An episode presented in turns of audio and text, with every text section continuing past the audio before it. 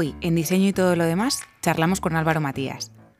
Álvaro es director de Madrid Design Festival, es experto en diseño y comunicación estratégica, es fundador de la consultora Almadas y CEO de Wander de Soulside.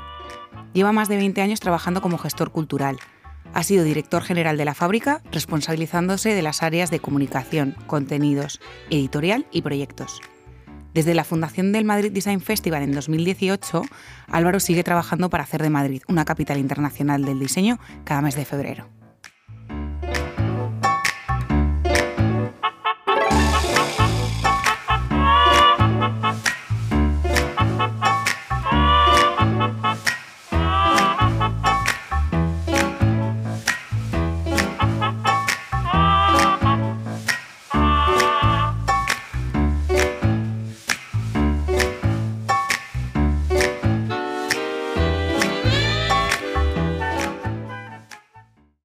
Álvaro, ¿qué tal?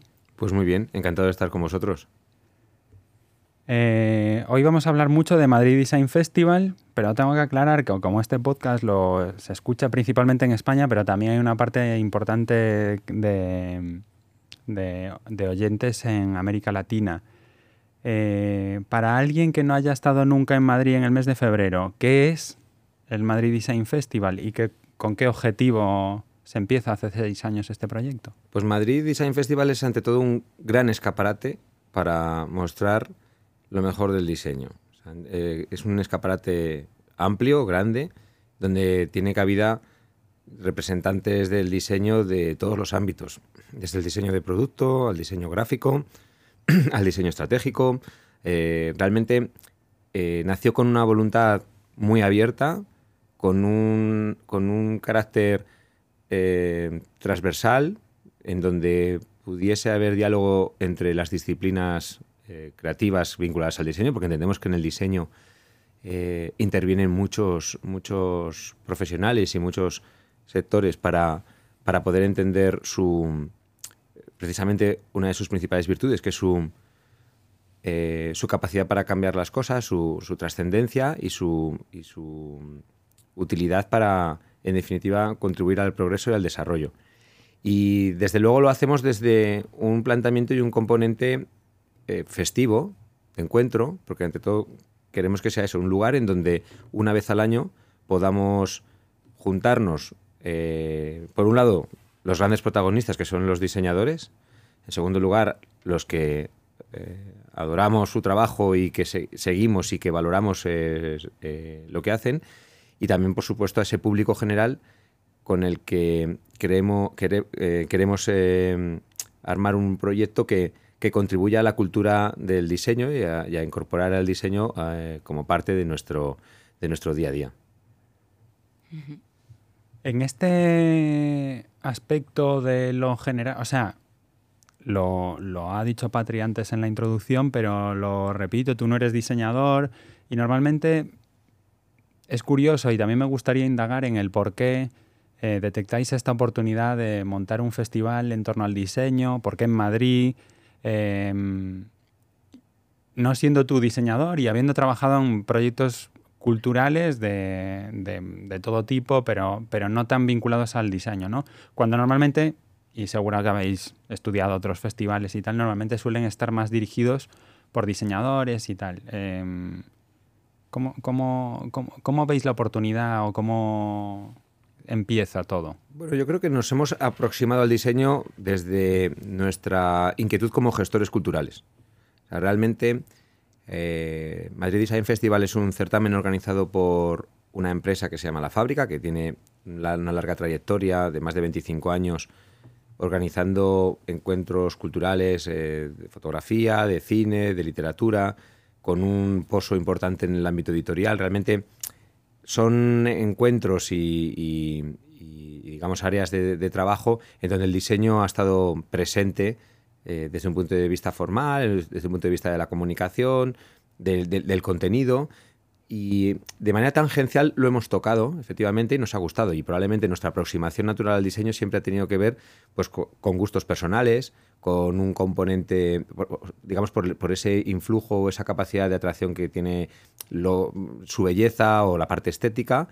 y por supuesto también quizás por la trascendencia a lo mejor de algunos diseñadores que, bueno, yo creo que son claves en el pensamiento actual y que es, el, eh, por, lo menos el pensamiento eh, imperante en, el tiempo que nos ha tocado vivir. Entonces, como, como gestores vimos que en Madrid no había una, un, encuentro que aglutinase digamos, el, eh, digamos, la capacidad de poder mostrar ese trabajo de esos diseñadores que se podía ver eh, eh, en iniciativas, en, escuelas, en asociaciones, en encuentros que por lo general solían estar vinculados de manera temática pues a un sector o a una exposición o a una bienal en concreto, ¿no? Eran como diferentes acciones que se siguen celebrando muchas de ellas, pero no había una, un, proyecto que, tuviese ese carácter aglutinador y multiparticipativo del que nosotros estamos acostumbrados a desarrollar y a trabajar. Porque realmente en la fábrica se organiza un festival como Foto España, que es un gran certamen de fotografía posicionado internacionalmente, en donde realmente es una gran fiesta de, la fotografía con participación pública y privada y, donde también la, la sociedad civil participa de manera activa, organizando sus propias actividades.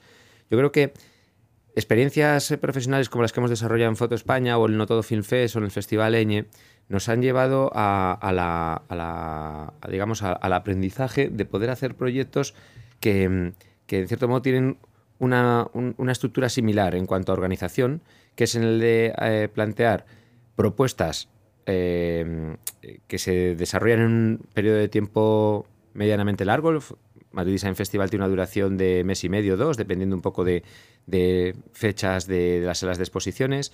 Es un festival que abre, que, se construye desde, desde el impulso de la, desde la iniciativa privada, porque la fábrica es una empresa eh, privada, pero que cuenta con apoyo institucional para salir adelante y con el apoyo de marcas para poderse desarrollar. O sea, hay una fórmula mixta dentro de lo que es la propia gestión y que abre sus puertas también a la participación privada pues a través pues de, pues de marcas o de estudios o de talleres o, en definitiva cualquier, cualquier organización o escuelas que están vinculadas al diseño. Entonces, realmente el festival es una iniciativa que parte de nosotros, pero es un festival de todos. Y, yo creo que probablemente eso es lo que hace que el, festival ahora mismo tenga un, posicionamiento claro y determinado y que cuente con el apoyo, pues en esta última edición de casi más de 600 diseñadores en 300 actividades, lo cual, si fueran solamente organizadas propiamente por nosotros, eh, no llegaríamos, sería imposible.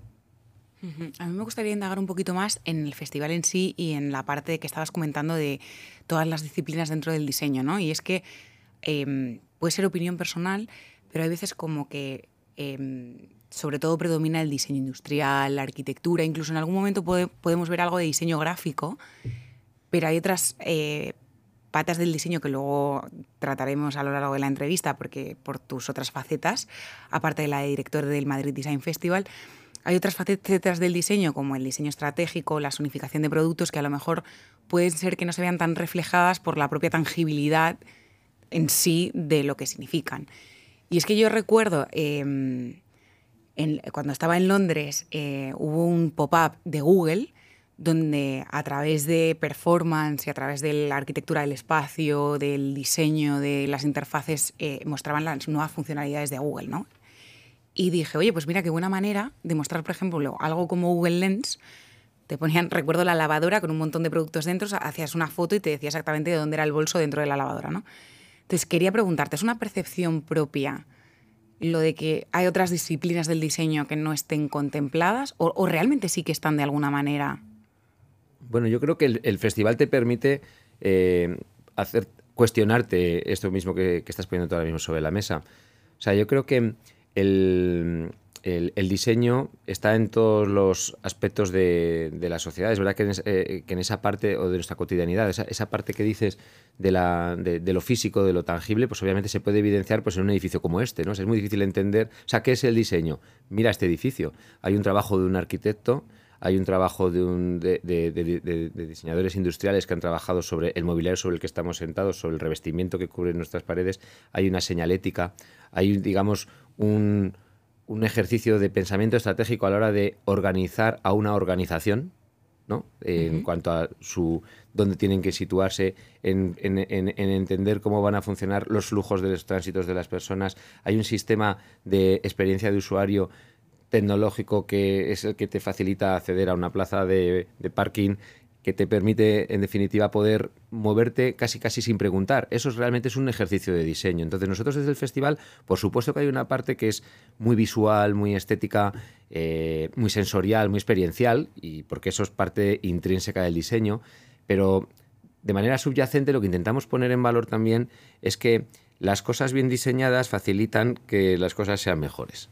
Y ha habido muchísimos ejercicios de, por supuesto, yo creo que no hay nadie que se ponga a pensar o a diseñar algo para que, para que no funcione. ha habido muchísimos casos de, prueba y error, pero afortunadamente hay una serie de, decisiones tomadas a través del diseño en muchas de las disciplinas de las que estabas comentando que, que realmente han cambiado las cosas. Y, nosotros en, nuestro leitmotiv general, que, tiene un lema que es rediseñar el mundo, entendemos que para, poder llegar a la materialización formal o física de, un objeto o de una solución, realmente tiene que haber el pensamiento previo. Por lo tanto, es importantísimo reivindicar el, diseño como la propia lógica de ordenación de los elementos para que puedan cumplir con una función y con un, y con un fin, ¿no? Y efectivamente, eh, yo creo que va mucho más allá de lo que es eh, solamente la plasmación formal de, un objeto. Ahora que estamos hablando de los cambios de las disciplinas y demás, ¿qué ha cambiado? O sea, ¿cómo ha ido evolucionando? ¿Qué cosas habéis aprendido respecto a la primera edición y las actuales? Eh, ¿cómo, no sé si ha habido mucha, no, no recuerdo, ¿eh? quizás también eh, la involucración. A mí una de las cosas que, comentabas antes que, me, quería rescatar es este modelo más al que no estamos muy acostumbrados en España. Es verdad que la fábrica suele trabajar de esta manera. Este modelo más anglosajón de participación privada e institucional en, en la organización de este tipo de eventos, que aquí no es común, pero que también de alguna forma lleva el contenido hacia algunos lugares, ¿no? Que haya unas determinadas empresas detrás, no sé si las empresas que hay detrás o vuestros aprendizajes como gestores han ido conformando los cambios del festival a lo largo de los años o más o menos como han funcionado bien las cosas sigue todo parecido. Bueno, yo creo que el, en ese, efectivamente este festival ha reunido muchos aprendizajes hechos durante más de 20 años. O sea, yo creo que todos los que hemos dado forma al proyecto hemos aplicado eh, lo que hemos ido aprendiendo en cuestiones que tienen que ver desde la organización, a la comunicación, a la planificación, a la programación, todo eso está aplicado allí, ¿no? Y, es lo que intentamos seguir evolucionando para intentar ofrecer un, modelo, un formato que, sea eficaz, que funcione. Eh, hay cosas que han ido evolucionando desde la primera edición, pero también ha habido otras que no lo han hecho afortunadamente. O sea, por ejemplo, para poder poner en marcha este, este mastodonte de festival, porque es bastante grande, pues necesitas desde luego ese, apoyo financiero y, esa base sobre la que poder construir un, pues programa, una estructura, una organización. Y realmente, eh, una de las cosas de las que más satisfechos estamos es por la recurrencia de esos patrocinadores y colaboradores e instituciones que se han ido eh, sumando al festival año tras año y que han repetido. O sea, que realmente han encontrado el, contexto o el ámbito del diseño para desarrollar sus actividades, para, dar a conocer sus novedades, para incentivar y crear proyectos con, diseñadores. Y eso obviamente, teniendo la base medianamente sólida, porque siempre es compleja, el levantar una edición de un año para otro es complejo, no, no se empieza, se empieza de cero, casi te diría, pero obviamente es muy, es muy gratificante el saber que tienes esa complicidad y, em, de, estas, eh, de estas instituciones y, de marcas que te apoyan y que, intentan también como mejorarse el año siguiente con nuevas propuestas. ¿no? Entonces, esa, este punto inmovilista a mí me, encanta, o sea, me vuelve loco y, esperemos que así sea y queremos seguir desde luego em, eh, dando razones a, a, quienes están ya en el festival para que continúen y sigamos construyendo proyecto. Pero realmente también ha habido elementos que han ido evolucionando, que han ido cambiando. Nosotros estamos muy satisfechos, por ejemplo, que cada año yo creo que hemos ido sumando una institución nueva al festival. Porque eso significa traer una institución nueva al diseño. Es traer una institución que interpreta y que entiende el diseño como parte importante de sus negociados, diría. Porque, por ejemplo, nosotros tenemos un apoyo inicial desde el primer momento por parte del Ayuntamiento de Madrid, que fue fundamental para ponernos en marcha, ¿no? Y, este año pues contamos con la Consejería de Economía de la Comunidad de Madrid, que a nosotros nos gusta mucho porque no es el área de cultura, que nos gustará y esperamos que algún día esté cultura, quiero decir, porque en este festival hay espacio para todos, pero que desde la, desde la economía se entienda el diseño como un, un, rol importante para el desarrollo del crecimiento económico, social y cultural de, un área, de una región o de un país, pues nos parece formidable, ¿no? Y así, pues, eh, poco a poco hemos ido sumando esas instituciones que, van propiciando, junto con el apoyo de las marcas, que podamos hacer algo que para mí es probablemente de las, de las mayores satisfacciones, que es el que el festival se convierta en un propiciador de oportunidades profesionales. Es decir, es el campo en donde se encuentran los diseñadores con la financiación, con las marcas y se encuentran con el público para crear proyectos ad hoc que se celebran solo porque el festival existe. Si no hubiera este festival, estos proyectos no se hubieran hecho. Y estamos hablando de, desde la primera edición hasta hoy, de más de 50 proyectos que se han hecho con marcas pues como IKEA o como Mini y con eh, una empresa familiar de tejidos que está en el centro de Madrid que se llama Gancedo, que llevan 80 años de tradición familiar con el textil, pero que se involucran de la misma manera que estas dos grandes marcas a la hora de ofrecer la oportunidad de producir proyectos específicos que, por otro lado, también pueden generar oportunidades profesionales y, en definitiva, contribuir así a crear un tejido profesional, estimularlo y que haya un crecimiento. A mí me parece muy interesante mm, la parte de festival, que lo hemos dejado, se nos ha escapado por ahí antes. Y es verdad que es, es muy movilizador, ¿no? Em, y me gustaría que nos hablaras un poco de Has hablado de este público, ahora lo mencionabas, ¿no? De que genera trabajo, que es un punto de encuentro para los profesionales. Algunos hemos participado en varias ediciones de diferentes maneras, en diferentes ediciones haciendo cosas distintas. Yo creo que, que los profesionales lo conocemos, pero me interesa también que nos cuentes un poco de lo que sabéis vosotros del público general, porque además, y por tus otras experiencias en proyectos culturales, sabemos que en, Madrid es una ciudad especialmente participativa en en la oferta cultural de la ciudad. ¿Qué, qué, sabemos? ¿Qué interesa? ¿Qué, también qué cosas eh, conoces del público más generalista respecto a la oferta que se le propone desde el festival? Sí, es verdad que todos en definitiva somos públicos generalistas de la oferta eh, cultural que puede ofrecerte una ciudad. ¿no? Nosotros estamos más vinculados a lo mejor al diseño, la, la creatividad, pero respondemos a otra serie de llamadas que esta ciudad ofrece y respondemos porque efectivamente el carácter de Madrid yo creo que es, es así, ¿no? Es de que te vuelcas, estás en la calle, mm, estás un lunes, un martes eh, en un espacio y está a tope. O sea, que es que eh, es, parte de esa vitalidad y esa efervescencia que tiene la ciudad que, es envidiable. Es parte de, vamos, seguramente quienes vivimos en Madrid lo disfrutamos y lo entendemos. Pues el público a las propuestas que nosotros hemos ido planteando ha respondido estupendamente bien, ¿no? la última edición tuvimos más de 300.000 visitantes. Eh, son exposiciones que son abiertas al público, prácticamente en su mayoría todas son gratuitas, porque el objetivo es intentar acercar el diseño a la gente, eso ese ha sido el, primer planteamiento. Entonces, desde una base de, democratización del diseño y de eh, el intento de contribuir a la creación de una cultura del diseño, esa es nuestra, nuestra contribución.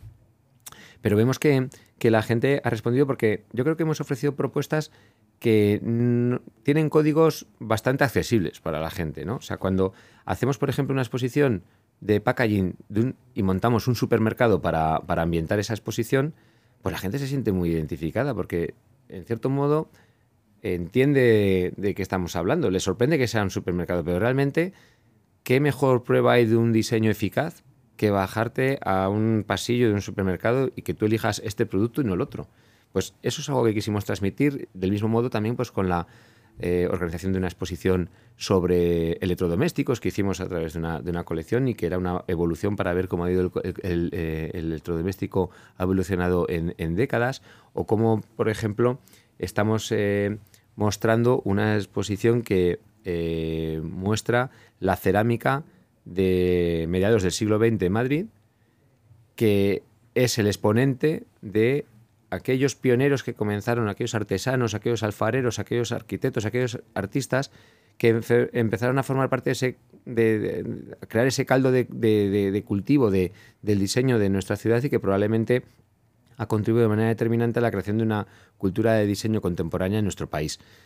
La gente se acerca con curiosidad, la gente se, acerca con, gratitud, nos lo transmiten cuando vienen a ver las muestras y obviamente eh, es algo que a nosotros nos mantiene en alerta a la hora de poder ir replanteando y creando nuevos formatos que nos ayuden a precisamente acercar de este modo tan abierto y tan directo el diseño. ¿no? Yo creo que el objetivo es que si, como cualquier programador cultural o cualquier editor, una de las mayores satisfacciones que, tienes, pues la primera es la de trabajar con la gente que tienes a tu alrededor y que comparte tu momento vital, esos creadores que, que, son los que protagonizan eh, eh, la, actualidad, que son a quienes sigues y, que te gustan, pero que ayudándoles, trabajando con ellos, consigues materializar esto en una exposición, en un festival, en un libro, que puede ayudar a cambiar la manera de pensar de las personas, porque a todos nos ha pasado.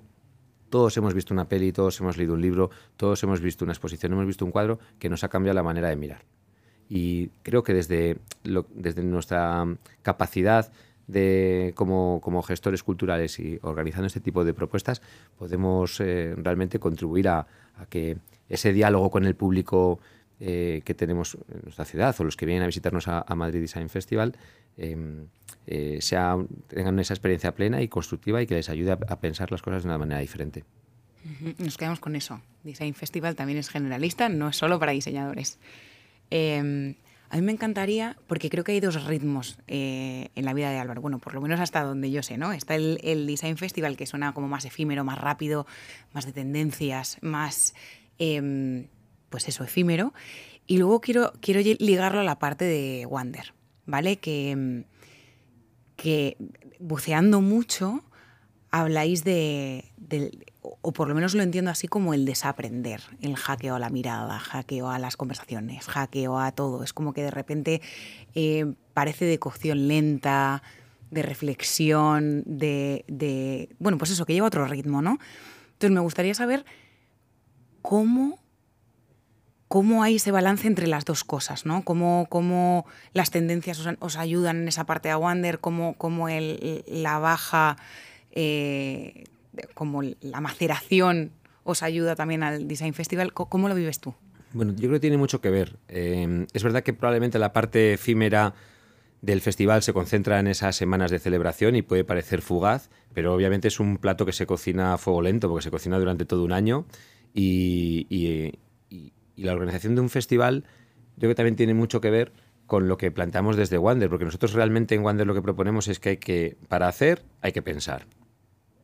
Y para pensar tienes que dedicarte tiempo y tienes que parar.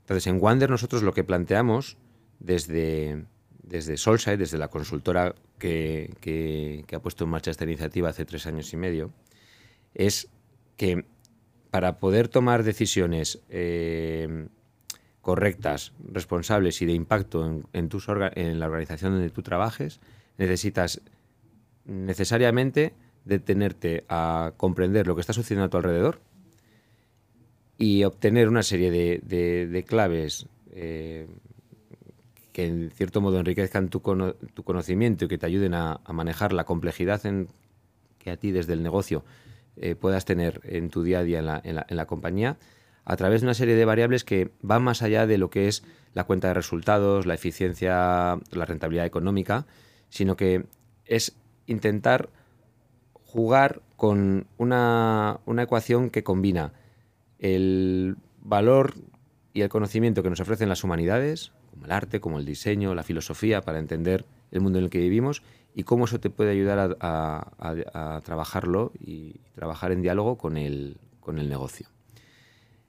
Wander es una iniciativa que, como os decía, parte de Solside, que es una consultora estratégica que lleva casi 20 años trabajando con grandes compañías en procesos, eh, en ejercicios de diseño estratégico, basados en la, cultura de las organizaciones, en la innovación y en el, y en el, y en el desarrollo de, nuevos productos, eh, de nuevos modelos de negocio para las compañías. Y, desde, una empresa que, que, mm, a lo largo de su actividad se ha centrado en, en hablar con las compañías en que es necesario el intraemprendimiento interno, que tienes que reflexionar, que tienes que evolucionar, por dónde tiene que ir tu, tu, compañía, ¿no? Y que obviamente tienes que hacerlo entendiendo lo que está sucediendo a tu alrededor. Y por supuesto que hay ciertas métricas, sistemas o metodologías que ayudan a que una organización se pueda transformar o cambiar desde la parte del diseño estratégico. Pero pues hace, lo que os decía, estos casi cuatro años, llegas a una reflexión de decir, oye, estamos diciendo a las compañías que tienen que intraemprender, intraemprender para, para, crecer y para mejorar y para adaptarse a la realidad, hagámoslo nosotros desde aquí, desde Soulside. Y ahí es donde nace el germen de Wander. Wander, que en definitiva es literalmente lo que significa la palabra en inglés, que es perderse, ¿no? Es eh, perderse sin rumbo fijo. Eh, es un espacio de exploración y talento que llamamos, que lo que, lo que quiere estimular es el, pensamiento crítico, quiere estimular eh, la pausa, quiere, potenciar la pausa, quiere invitar a, participar del conocimiento colectivo a responsables de, compañías, líderes de organizaciones que tienen la voluntad de, cambiar las cosas, de impactar no solamente de puertas afuera, sino también de puertas adentro, de, en definitiva de hacer organizaciones más humanas y, más consecuentes con el mundo en el que habitamos, eh, o el mundo ese que queremos habitar. ¿no? Y desde Wander eh, este ejercicio lo estamos poniendo en marcha con, con empresas que están participando en los laboratorios de investigación que nos ayudan a entender lo que está sucediendo a nuestro alrededor, desde un programa de formación que, va unido eh, a una pedagogía basada en el asombro, que trabajamos con, diferentes eh, empresas y organizaciones, y luego también una agenda de, actividad y, una, y, una, y unos formatos de programación que desarrollamos con lo que llamamos la comunidad de participantes de Wander, que son aquellos que poco a poco eh, se suman a nuestro laboratorio y a nuestra escuela. Metodología del asombro. Eh, ¿Puedes indagar un poco más en eso? ¿Se puede contar algo? Porque me he quedado yo asombrada con, con sí. eso. Eh, nosotros creemos mucho en, el, en, la pedagogía del asombro. O sea, realmente entendemos que el asombro es la manera en la que nosotros percibimos de una manera mucho más activa el conocimiento. O sea, cuando tú descubres algo que realmente te despierta, que, en cierto modo te llega por unos eh, cauces o por unos canales diferentes a los convencionales, sobre todo en lo que tiene que ver con la, con la formación, probablemente, eh, despierta, eh, entendemos que ayuda a explorar esos límites, esas fronteras en donde tú habitualmente no, estás, no estás posicionado o que no estás trabajando. ¿no? Entonces, el, adquirir, entendemos que el, conocimiento eh, se puede entender a través de, cosas muy básicas, como puede ser el estímulo de la conversación, el, estimular las conversaciones, que, realmente en el momento en, las organizaciones en las que estamos trabajando a un ritmo frenético apenas hay tiempo de detenerte y de parar y conversar para poder entender. Intentamos estimular el pensamiento crítico a través del debate y de la reflexión en cada una de, de las actividades y programas que organizamos. E intentamos también buscar tensiones que, te ayuden a, llevarte tus, tus creencias, lo que consideras que, sabes, llevártelo a otro lugar para que, para que descubras eh, que esas cosas que, no sabías que no sabías. entonces, entendemos que, eh, el, asombro es algo que eh, cuando lo hemos leído en la literatura, en la filosofía, en la historia, eh, es algo que siempre ha ayudado a, poder encontrar esa luz en, los espacios que siempre decimos que están poco iluminados. Y, nosotros lo que intentamos es precisamente incorporar ese tipo de, pautas, de ideas y de pistas que te ayuden realmente a llegar a donde hasta ahora tú no te, eh, te lo habías planteado. ¿no?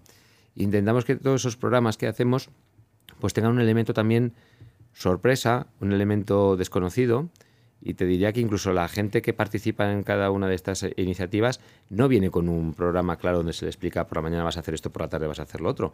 Eh, son formatos como que intentamos también mantenerlos en, unos códigos, digamos, de, de, privacidad o misterio, pero que en la medida en la que recibes los inputs de la gente que, lo, que, participa en ellos y que los, y que los, y que los practica, nos vemos enormemente eh, satisfechos por, por, por, la capacidad de impacto y de transformación que esas personas ha supuesto. Y lo más interesante de todo es cómo esos aprendizajes los responsables de estas organizaciones los llevan a sus compañías, los comparten con sus equipos y participan en siguientes procesos de, investigación y de, y, de, y de, formación bajo esta, bajo esta misma metodología. Qué bueno. Es muy curioso, ya casi hemos llegado a la segunda parte de la entrevista, pero me he quedado con muchas ganas de comentar cosas de esto, porque es verdad, el enfoque este de lo que estabas contando, Álvaro, es todos tenemos, todos tenemos campos en los que nos podemos sentir sorprendidos, ¿no? E incluso eh, me imagino que también, eh, y por volver al origen de lo que estábamos hablando, de las diferencias entre la pausa y el ritmo frenético del festival, por ejemplo, eh, tiene también que ver el espacio, en romper con la rutina. Es muy fácil cuando trabajas en una empresa grande, y, lo hablo desde mi propia experiencia, em, ir, tomando distancia del día a día de, por ejemplo, de la calle, porque al final pues te mueves en entornos más corporativos, en espacios que son distintos a, los del día a día de muchas personas, ¿no? Entiendo que hay en Wander también un algo de esto de no solo de a través del conocimiento, las habilidades o disciplinas, sino también de romper con eh, incluso con lo que esperas de, otros formatos que puedan recordar a esto, como la formación tradicional o... Absolutamente. Yo, yo creo que nosotros en Wander, en nuestra oficina en Madrid, que lo llamamos desde hace muy poco Casa Wander, hemos creado como un entorno que es la no oficina, porque no es una oficina realmente, es un espacio en donde cualquier persona que venga, o bien para participar de, de esas investigaciones que, que salen de, nuestros, de nuestras investigaciones o bien de esas formaciones no convencionales que, ofrecemos, creo que el momento en que tú pisas Casa Wander, entras en un, en, un entorno de confianza que yo creo que es uno de los principales activos que, tenemos. quien viene a este espacio, quien viene a participar de, de, nuestra actividad, viene con la, con la voluntad absoluta de querer de quererse querer ser, ser llevado a otro lugar. Y, la manera en la que eh, tú abres tu mente para incorporar una serie de conocimientos o te abres a, la serie de personas con las que compartes las actividades eh, eh, durante los programas que hacemos, la manera en la que se, se, crea esa atmósfera, esa energía, a mí me parece que es algo único. O sea, realmente estamos recibiendo eh, em, demanda para participar en los programas que organizamos, que son, digamos, eh, no son todos los meses, sino que se hacen, se preparan y se, pues cada dos, tres meses tenemos diferentes convocatorias y diferentes formatos.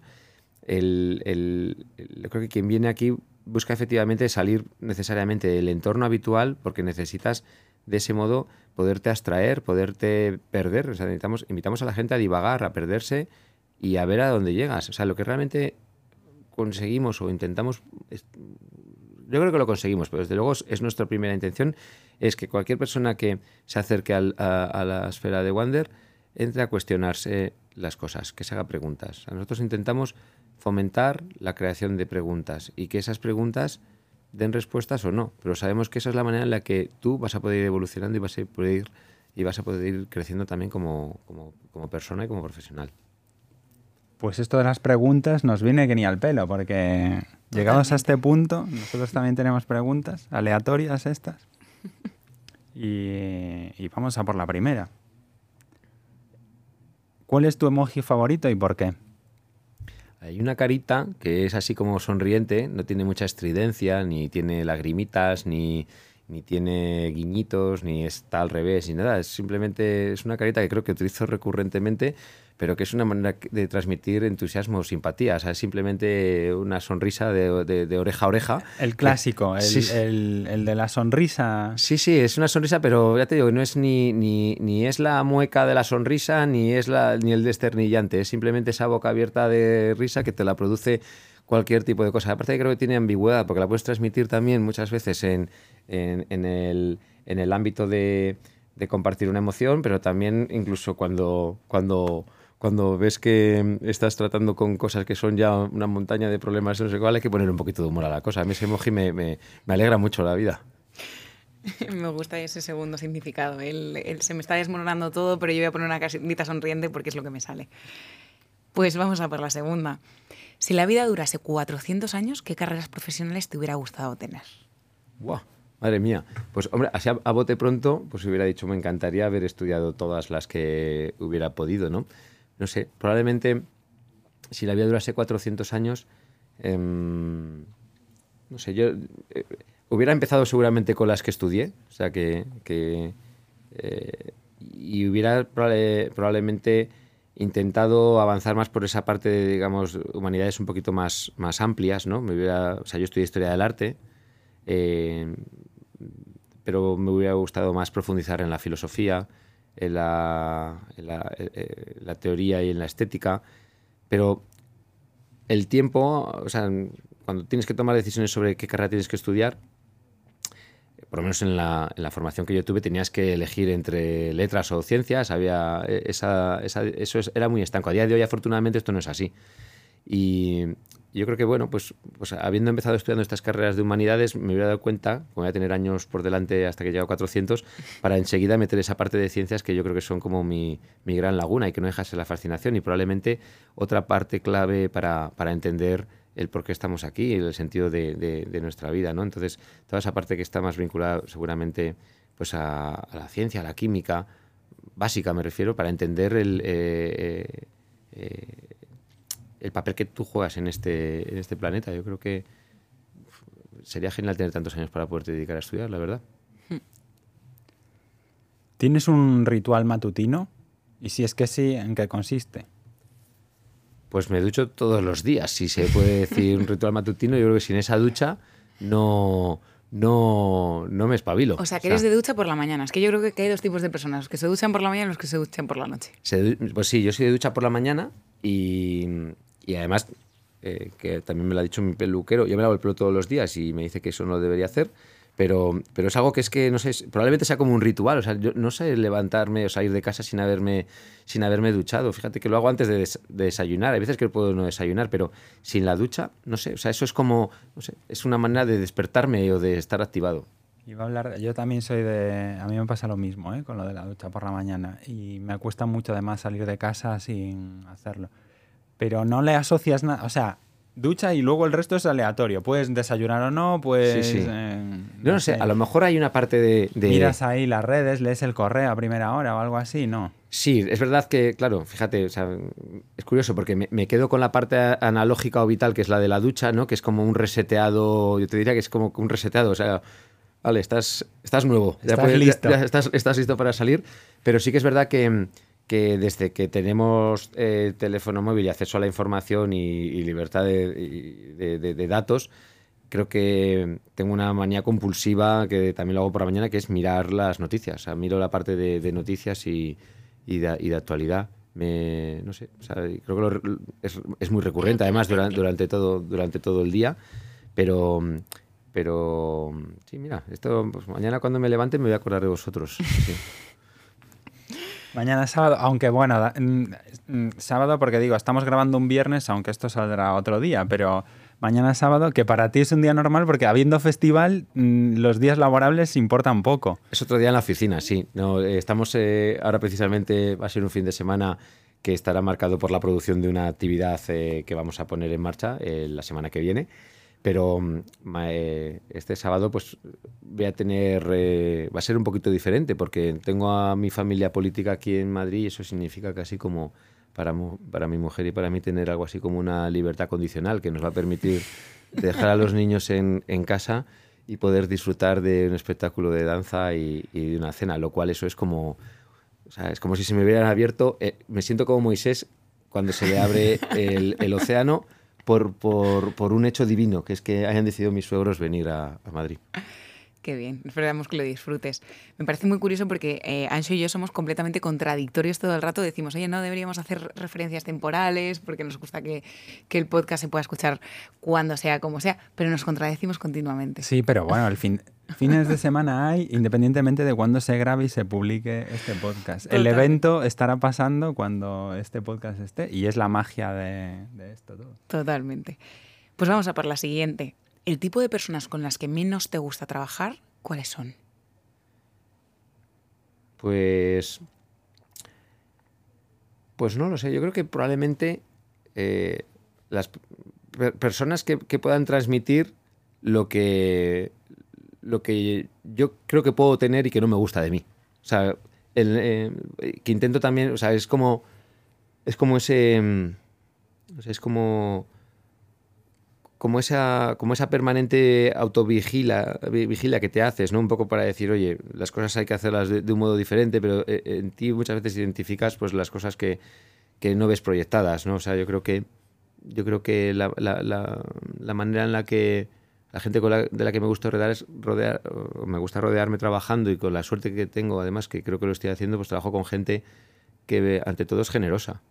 Es eh, es, abierta, que confía, que confía en ti, que, gente de la que aprendes, gente que sabe mucho más que tú, gente que, te aporta en cada conversación, en cada decisión que tomas, en su manera de actuar, pues digamos que lo contrario a eso es lo que intento evitar. Pero creo que afortunadamente, mm, a lo largo de mi carrera profesional, he trabajado con gente que, eh, que, reúne estas eh, cualidades que os estoy diciendo y que son las que intento que se me peguen, ¿no? Dicen que todo se pega menos la belleza, pues yo me pego mucho a ellos para que esa parte la tenga y cuando en algún momento, en algún arrebato te, te sale una parte que opuesta a, a, esto, pues intentas también como darte cuenta y decir, oye, no, vamos a seguir mirando esos referentes, ¿no?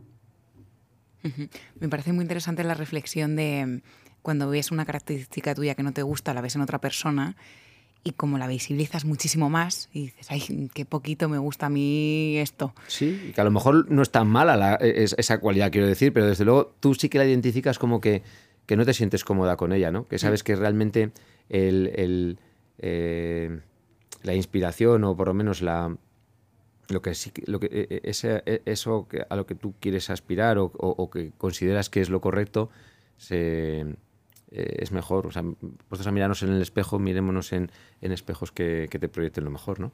Eso es.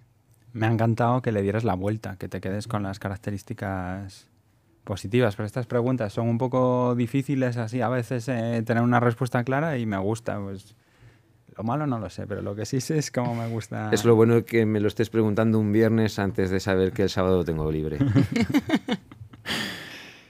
¿Qué es lo último que has comprado que te ha llevado mucho tiempo decidir?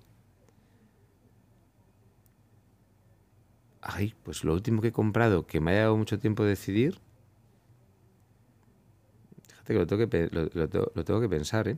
Realmente cuando compro algo, soy muy decidido. O sea, no soy una persona que da muchas vueltas a si me tengo que comprar una tele u otra, unos zapatos u otros. O sea, yo suelo ver algo y, lo compro. A veces que digo, no sé para qué lo he comprado. Tampoco soy muy, muy, muy, muy consumista, ¿eh? tampoco soy de comprar mucho, pero, pero de veras, o sea, como, como tengo esa... Compro de vez en cuando y cuando compro, pues digo, pues mm, me lo llevo, no tengo ahora mismo en la cabeza que haya dado tantas vueltas para, para, para comprar. No pasa nada, no es obligatorio. No es obligatorio haberle dado muchas vueltas, pero es una conducta que tenemos las personas. No sé. Sí, no sé, o sea, hombre, eh, es que hay cosas que son como, como importantes, ¿no? Eh, bueno, importantes, quiero decir, porque, probablemente porque van asociadas también a... Eh, pueden estar asociadas también a, a, desembolsos económicos, no importantes, como puede ser una casa o un coche, o sea, que eso ya son como tal, pero no sé, a lo mejor, fíjate, el, el, la parte en la que piensas el, el, colegio donde a lo mejor tienes que llevar a tus hijos. Es algo que te hace dar unas vueltas. Eh, cuando te metes en la liga de, de, padres jóvenes, hay una, entras en una, en una, serie de reflexiones que nunca habías tenido, por supuesto, y que te enfrentas por primera vez y, y empiezas a darte cuenta a lo mejor lo, lo, importante que puede ser, desde luego que lo es, la formación ¿no? de, de, las personas, porque lo piensas en, primera persona, las que has tenido tú, lo que, lo, que fue bueno, lo que, te, lo que te ha disgustado, el entorno, el barrio donde vas a vivir, que si tal, o sea, hay una serie de, de variables que son muy complejas que hasta que la decides, pero vamos, no sé si eso es comprar algo, pero desde luego es una decisión que, que costó y, y, que llevó tiempo para su reflexión. Pues vamos a por la siguiente. ¿En qué aspectos sigues siendo la misma persona de tu infancia, Álvaro? Pues yo creo que soy una persona que, que mm, tiende a estar siempre con los suyos. O sea, quiero decir, o sea, soy de los amigos del cole de, de pequeño, sigo manteniéndolos, soy de los amigos que he conocido aquí, sigo manteniendo los, que, los que conocí casi al principio. En el trabajo he tenido suerte también de trabajar muchos años con, con, las mismas personas y hay como una, no sé, me siento como a veces como, como estar en, en un campamento crusty en cada uno de ellos, ¿no? Donde, donde vas escribiendo como hay una, una, una historia que no sé si está basada más en un componente de fidelidad o de, o de comodidad, porque estás con, tu, con tus entornos, y aunque vas haciendo y creciendo esos grupos de, de, amistades o de, o sí, bueno, los familiares igual, em, no sé, no, no, no creo que haya ido cambiando de un grupo de amigos a otro y he dejado de ver aquello, sino que sigo manteniendo esa parte. en definitiva, quizás a lo mejor puede ser como el, lo, que se, lo que ocurre cuando tú estás en el cole, con tu clase, con tu gente. En mi caso, yo estuve desde primero GB hasta COU prácticamente con ellos, eh, los, mismos, los mismos compañeros, o, el principal bloque. Yo creo que, ese punto, digamos, de, no sé, ya digo, de campamento, de, de, proximidad, de fidelidad, de, necesidad de estar con, con, con, con, los grupos de personas y, seguir avanzando, es algo que, que ahí siempre me, creo que es una cosa que realmente me. Es una característica que sí que veo en, mi comportamiento, seguramente.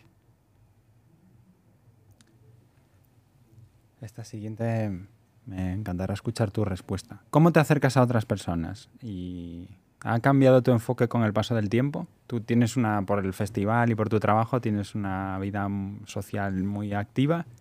Eh, ¿Cuál es tu acercamiento para, pues intento acercarme desde la más naturalidad posible y sin y, desde luego sin tener ningún o intentando no tener porque a veces es complicado porque siempre alguien te ha podido hablar de uno o de otro pero es como me gusta que sea como cuando te metes al cine a ver una peli o a leer un libro que no tienes ni idea de qué va y que dices, joder, qué gozada, me, ha sorprendido, está genial, hombre, alguno que, que, no te gusta, pero esa satisfacción que te da, ¿no? Cuando, cuando te metes eh, a ver una película que, bueno, voy a ver esta y de repente dices, joder, vaya, vaya lo que me ha llenado, ¿no?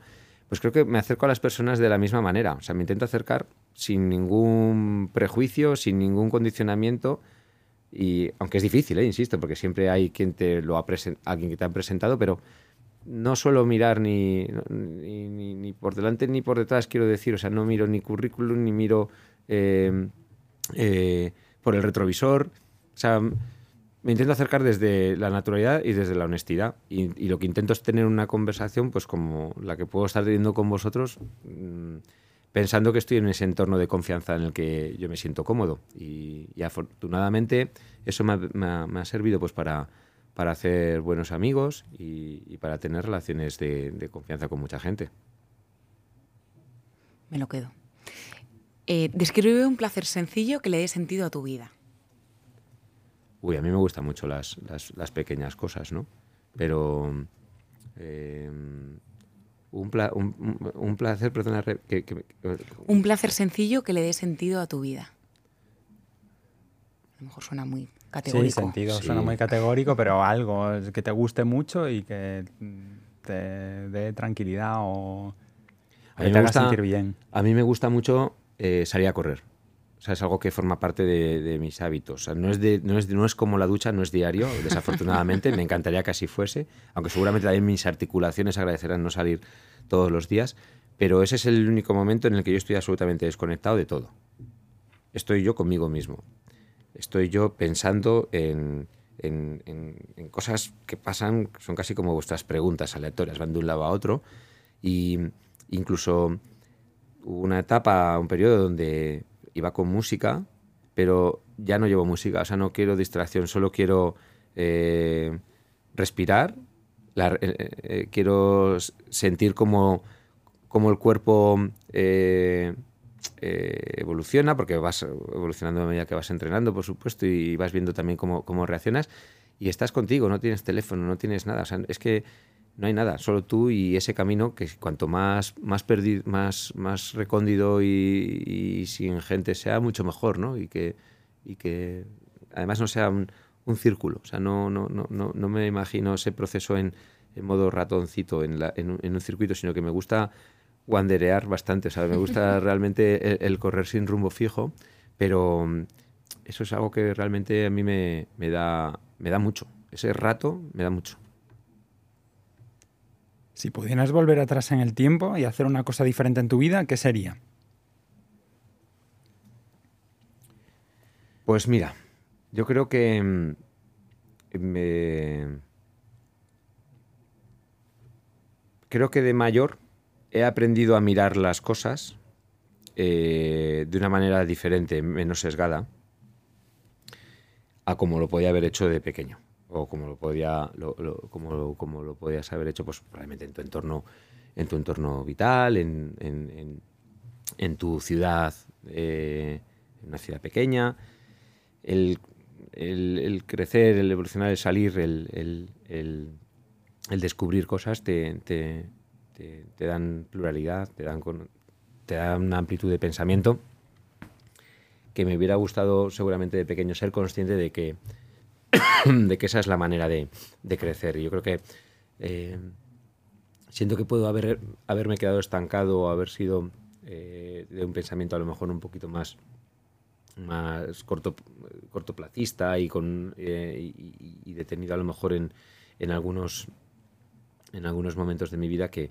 que si hubiera mirado la vida de una manera como más abierta y mucho más eh, mucho más poliédrica y rica creo que, que hubiera, sido, hubiera sido genial o sea me he dado cuenta de eso no me arrepiento ¿eh? me he dado cuenta cuando me he dado cuenta pero pero hubiera estado muy bien para para sobrellevar otras cosas en, en un momento dado, tener esa, esa mirada plural desde el primer momento. Me tocan a mí las negativas, ¿eh? ¿Qué es lo que no te gusta? Ahora la siguiente, que es eh, que saca tu vena competitiva. Mi vena competitiva, realmente yo creo que me- es una vena competitiva conmigo mismo. O sea, no, no siento, nunca he tenido ese... A mí me gustaba, yo jugaba siempre a fútbol, pero yo sé, bueno, aparte que no tenía el talento de, de los grandes futbolistas, seguro, pero creo que hablaba un día con un amigo mío que es fisioterapeuta del Real Madrid y me, yo le preguntaba un día sobre cuál era la diferencia, ¿no? Para que hay unos chavales que llegan o no, hay chicos que con 14, 13 años son Messi y que "Joder, este chico va a reventarlo y no llega ni, a, la cantera de un equipo, ¿no? Y él me decía que el elemento diferencial es el carácter competitivo. O los jugadores que él ha visto que han llegado son los que son competitivos, pero con, ah, de, de que yo soy mejor que tú y que te toque ganar y tal. Yo ese contra el prójimo nunca lo he sentido, no lo he tenido. Creo que probablemente es lo que me ha faltado para poder haber intentado por lo menos disfrutar de una vida profesional deportiva, que me hubiera encantado, ¿eh? A lo mejor esto responde a alguna de las preguntas que me habéis hecho antes.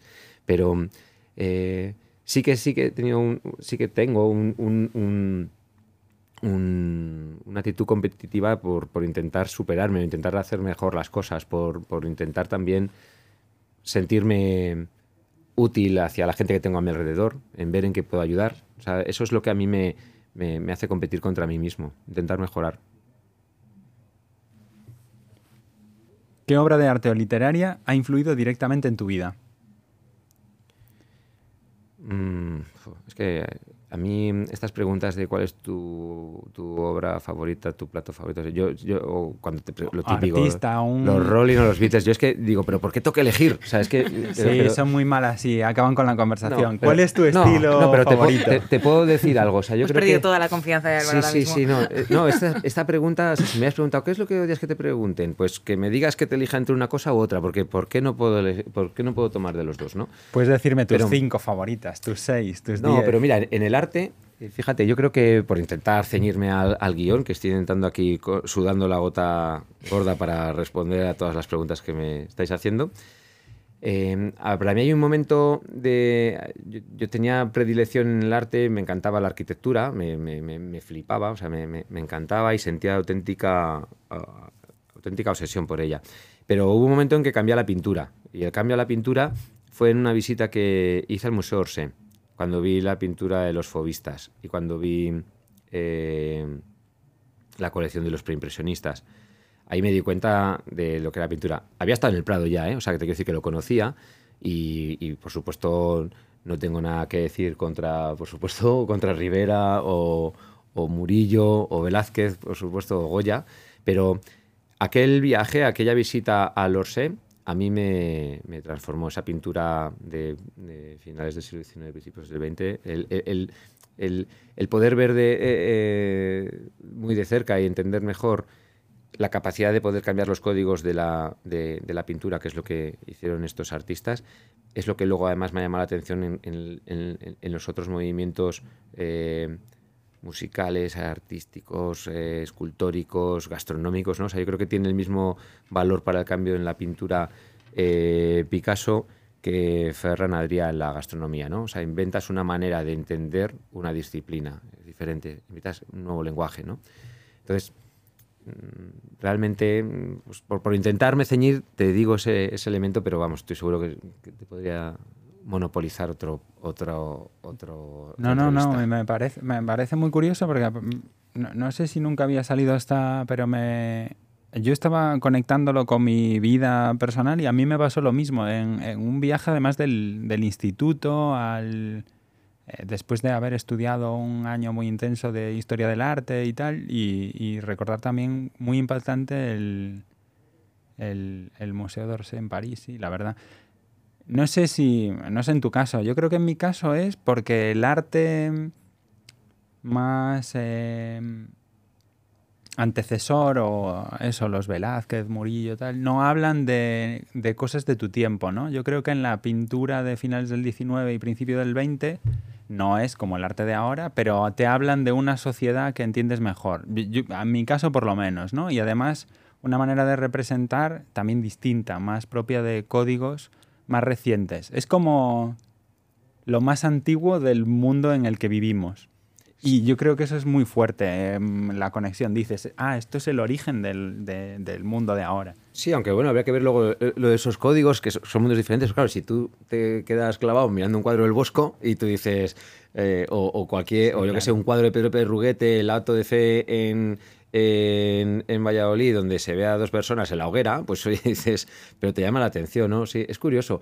Estaba, mientras estabas hablando, estaba pensando, claro, estaba haciendo, abriendo pues las carpetas en la cabeza de, de la parte artística o los cuadros, ¿no? Y me estaba viniendo a la cabeza pues muchas cosas. Y me venía He hecho un paralelismo entre el románico, que me parece como la esencia absoluta también del arte eh, medieval y, y, de esa limpieza o esa simplicidad, con mi fascinación también por el diseño nórdico. O sea, eh, veo la similitud en esta conversación eh, de, por qué a lo mejor a mí me puede gustar el románico o, me encanta una silla de muto, ¿no? O sea, quiero decir que, que, luego supongo que eso tendrá que ver, pues, pues con los, obviamente con los gustos, lo que te llama la atención o no, como a quien le gusta lo figurativo, lo abstracto, o que ya sabes que a mí me gustan los dos, porque no puedo elegir, pero que, realmente eh, es genial hacer esas o, echarte una pensada sobre tu pensamiento para ver qué tipo de asociaciones haces, pero que, efectivamente el arte es que te permite evadirte, pensarlo, recrearte, eh, recordar muchas cosas. ¿no? Te estarás recordando aquel viaje y recordarás muchísimas experiencias gracias a, esa visita que hiciste al museo y, te habrán venido muchas cosas a la cabeza. Y yo creo que el arte te permite eso, evadirte y hacerte pensar las cosas de, de otro modo. Pues yo creo que hemos dado la vuelta a la pregunta y yo lo dejaría hoy aquí. Eh, muchísimas gracias Álvaro, por venir y por dedicarnos este rato con tu agenda, que seguro que es eh, muy, muy, muy larga hoy. Gracias a vosotros.